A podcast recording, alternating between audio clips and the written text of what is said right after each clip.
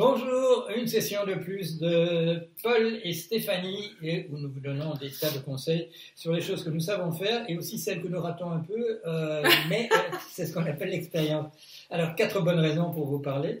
Euh, la première, c'est qu'il y a longtemps qu'on ne l'a pas fait. La seconde, c'est que ça fait un moment qu'on voulait en faire une sans, sans masque. Ouais. La voilà. La troisième, c'est que je voulais quand même vous rassurer sur le fait que je suis sorti de l'hôpital et que donc, je suis un petit peu immobilisé, mais euh, tout ça va très, très très bien. Et puis la quatrième raison qui vient de m'échapper de l'esprit, euh, Stéphanie va vous la dire, à moins qu'on ne la connaisse pas. Et dans ce, cas, dans ce cas-là, on passe, elle, me reviendra un peu plus tard. Euh, et dans, ah non, mais bien entendu, mais oui, bien sûr, j'aurais dû commencer par là. Ce sont les questions que vous nous posez et vous attendez du conseil. Et ça fait parfois plusieurs semaines que vous les dites, j'aimerais bien que vous parliez de telle et telle chose, et on ne le fait pas. Alors, excusez-moi, c'était la chose que j'aurais dû mentionner en fait en premier. Alors, oh, tu es d'accord? Oui. D'accord, tu es d'accord.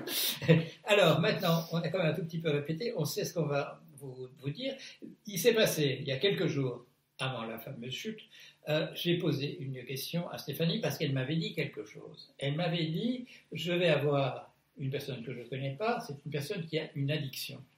Et je lui ai dit, comment est-ce que tu prends les gens qui ont une addiction? Donc, bah, du coup, j'ai simplement répondu Je ne sais pas. Il m'a dit Comment ça, tu sais pas? Bah, j'ai dit Bah oui, je ne sais pas parce que c'est la personne qui va, qui va m'expliquer euh, comment profondément son problème, euh, d'où ça vient, qu'est-ce que ça lui apporte, et en fonction de tous ces éléments-là, je vais être en capacité de l'aider. Mais je ne vais pas euh, traiter une addiction de la même manière, même si c'est la même addiction. Et on va en reparler après. Et en fait, j'ai été extrêmement stupide de poser cette question, parce que moi, je fais exactement la pareil, oui. Et la, la, même chose.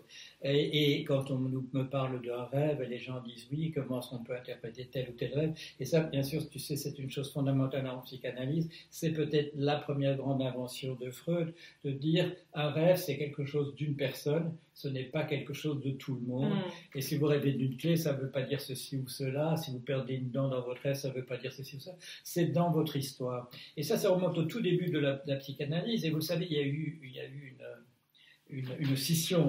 Euh, il y a eu plusieurs scissions dans la psychanalyse, mais une majeure, c'est quand, quand Jung, euh, Carl Jung, a, a, quitté, a quitté Freud, parce qu'il y a un certain nombre de choses que Jung faisait. Il était plus davantage du côté de la psychologie de type classique euh, que, que, de la, que de la psychiatrie mmh. quand il rencontre Freud. Et c'est la personne qui invente, avec, avec un autre, il invente ces tests où on dit un mot et on vous dit répondez le plus rapidement possible.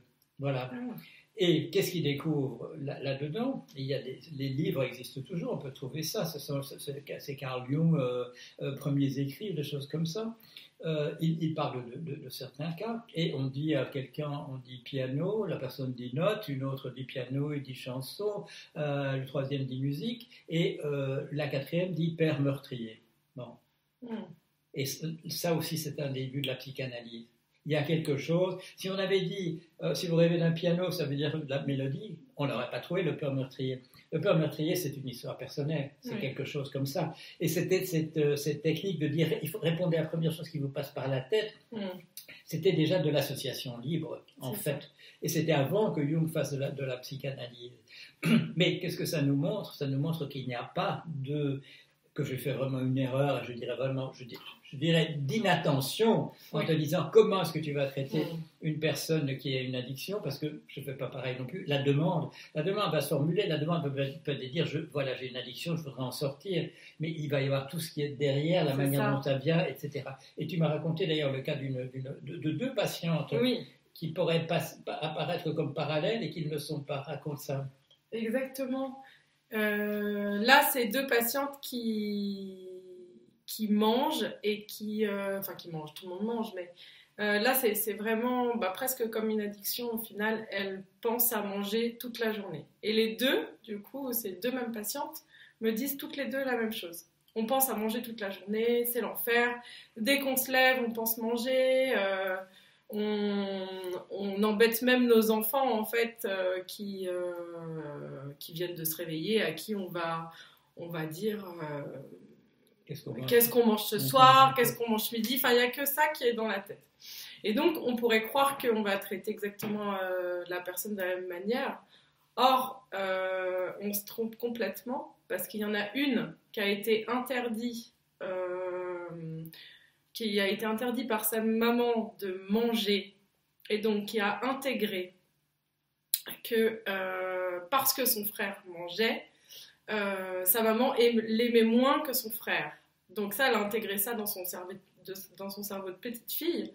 Donc si j'avais fait comme ma première patiente, c'est-à-dire effacer euh, de, son tableau interne euh, le fait de manger, que tout peut avoir plus d'importance que manger, eh bien, euh, je me serais plantée complètement. Parce que cette, petite, cette petite fille-là, bah, tiens, je dis cette petite fille, mmh. cette femme-là, il fallait lui l'autoriser à manger.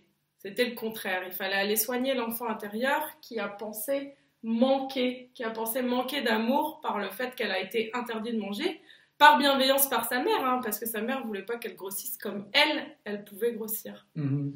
Et ça, en fait, si on prend pas le temps d'écouter le patient, euh, de savoir d'où vient son, d'où vient son mal-être, euh, de comprendre en fait, il me faut comprendre le mécanisme de la personne, ce qu'elle a vécu et comment elle a pu mettre en place ça, parce que on, met tous en place des, mécanismes euh, qui nous aident à un moment donné, mais qui ne sont pas euh, à long terme euh, encore viables, enfin encore, et puis souvent qui nous empêchent d'être bien. Donc tout ça, faut le comprendre, donc ça prend un peu de temps, mm. et une fois qu'on l'a compris, et eh bien après on n'agit pas de la même manière.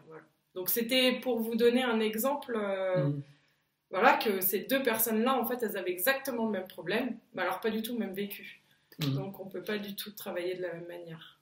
Ça me fait penser qu'il y, a des clichés culturels aussi. Par exemple, euh, moi j'ai une patiente dont, la mère disait euh, une femme est toujours trop rose. Voilà. Et à ce moment-là, ça, c'est quelque chose qui s'est instauré dans la culture, c'est venu avec des modes, c'est Twiggy, dans la, la mannequin mm. Twiggy dans les années 60 qui était filiforme, euh, plus de, tous ces mannequins dont on voit qu'elles euh, n'ont pas assez de muscles mm. et des choses de cet ordre-là, ça c'est en train de disparaître parce qu'il y a eu un, mouvement en réaction en, contre cela. Mais quelqu'un qui viendrait comme ça avec un cliché culturel euh, de ce type-là, une femme mange toujours trop, comment est-ce que tu pourrais aborder ça? Eh ben peut-être en, en, lui permettant à elle-même euh, de, de, savoir euh, que si elle, en fait, elle trouve une, une, une personne, euh, enfin, comment? Si elle trouve que cette personne-là, une, personne grosse est belle, c'est parfait. Enfin, en l'aidant à peut-être casser son schéma, en l'aidant à à couper en fait avec tout ce qu'on a pu lui dire, tout ce qu'on a pu lui inculquer, et en lui permettant en fait, grâce à cette coupure, grâce à ce, cette façon en fait euh, de se débarrasser de ce qui nous appartient pas et de redonner à la personne qui nous a inculqué en fait, bah, d'être soi-même en fait, et, et du coup d'avoir ses propres pensées, sa la permission de dire non aussi, mm. parce que euh,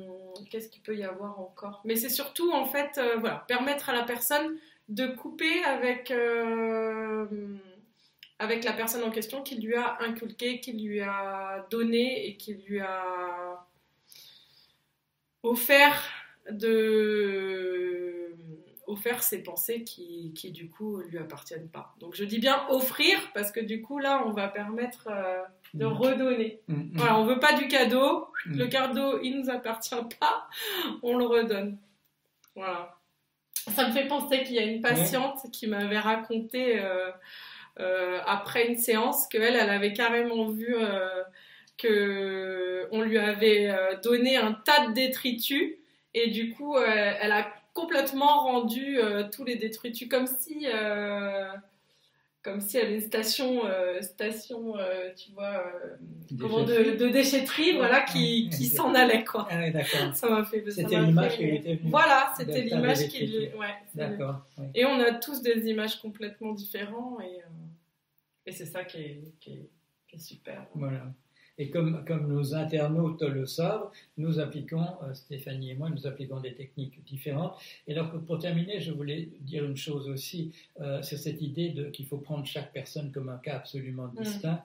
Et ça peut aller aussi, je dirais, dans le cas d'un psychanalyste ou d'une psychanalyste, de dire la psychanalyse, ce n'est peut-être pas, ce n'est pas pour vous, mais ce n'est peut-être pas la chose à faire en ce moment dans votre analyse. Mm. Et ça, euh, quand je fais par Zoom, quand, je fais chez moi, euh, je, je, reconstitue la, situation comme Freud la voulait, c'est-à-dire je suis à l'écart, la personne pas, ne peut pas échanger des regards avec moi, je suis derrière euh, son, champ, son champ de vision. Et quand je fais sur Zoom, je coupe de mon, la, caméra de mon côté, mais il est important que je vois la personne, que je vois dans quel état d'émotion elle est, parce que ça fait partie, bien entendu, euh, de, l'analyse, de savoir si la personne pleure quand elle dit cette chose très triste ou pas des choses de cet ordre-là. Mais donc, il m'arrive aussi, parce que j'ai été formé par ailleurs, et en, réalité avant la psychanalyse, à des choses comme la dynamique de groupe, euh, la, le psychodrame de, de, Moreno, les entretiens non directifs de, de Carl Rogers. C'est un nombre de choses que j'ai aussi à ma possibilité. J'ai bien sûr aussi euh, euh, utilisé euh, les thérapies familiales. Il m'arrive de dire il faudrait que votre fils soit là aussi ou que votre mari soit là aussi. Et ça, je le fais aussi parce qu'il y, a des moments où ce n'est pas où la psychanalyse, ce n'est pas résoudre le problème de personnes, je dirais, en silo, c'est une, une, situation générale avec un, un ensemble d'autres acteurs et il faut que ces acteurs soient là, présents, peut-être en situation, ou moi que je les vois séparément, pour, pour, que les éléments commencent à, connecter. Mm. Ça m'arrive aussi, moi, tu vois, de recevoir, euh, ça me fait penser, ça me fait rebondir sur le fait que ça m'arrive aussi de recevoir. Euh, bah, c'est souvent des mamans avec leurs enfants, mais ça peut être un papa aussi, mais enfin, j'ai pas eu le cas encore. Mais, euh, et du coup, ça permet euh, d'entendre en fait dans quel euh, désespoir se trouve la maman parce qu'elle-même n'a pas eu de limite ou n'a pas eu une éducation convenable. Ça permet à l'enfant de se rendre compte qu'elle fait de son mieux en fait. Elle fait de son mieux, elle cherche vraiment à, mmh. à élever son enfant de la manière la, la mieux possible. Mm. Simplement, comme elle n'a pas eu de repère, et puis moi, en tant que thérapeute, mm. je vais aussi dire à l'enfant, tu vois, la maman, elle est perdue. Elle est venue euh, par bienveillance euh, pour toi mm. euh, et, par amour, ensemble, on, va réussir à retrouver des mécanismes, à refaire des choses dans le bon sens. Et maman, elle vient aujourd'hui parce qu'elle a envie que toi, tu te sentes bien et elle voit que c'est pas le cas. Enfin voilà, on explique les choses en groupe et je pense que les informations passent, euh, passent mieux. Euh, enfin, en tout cas, ça fait partie des thérapies, effectivement. Ouais, et ça me fait penser à, quelque chose que nous avions dit. C'était peut-être même une découverte euh, à propos de l'effet placebo quand nous avons parlé. Mm. Et que tu te souviens, on s'était posé la question de savoir si c'était pas ce qui faisait que les gens allaient mieux, si ce n'était pas simplement le fait qu'ils savent, qu'ils sachent qu'on allait leur demander euh, s'ils allaient mieux. Ah oui, c'est vrai qu'on s'était posé cette question-là. voilà. Et, et, du coup, je me demande, alors on s'était dit, oui, bien, bien, sûr, et à la fin, la personne va être guérie, etc. Mais je me demande si c'est pas à ce moment-là que tout se passe de dire et dans trois semaines je vous demanderai et je vous appellerai peut-être d'ici là, etc. Et que c'est ça qui, qui, hmm. supporte la personne qui la soutient jusque-là. elle se sent soutenue, elle se sent Parce que tu accompagnée Parce que tu viens de. De reprononcer ce mot d'amour, et bien entendu, ça, me fait revenir cette idée sur le placebo. Mm. Alors, euh, maintenant, c'est aux questions de la salle. Oh, pardon, j'oublie un nom. Euh, voilà, regardez, Jean, pour le pantalon d'hôpital, malheureusement. On va arrêter pour aujourd'hui et euh, on espère d'être de retour le plus vite possible. Voilà. Au revoir. Au revoir.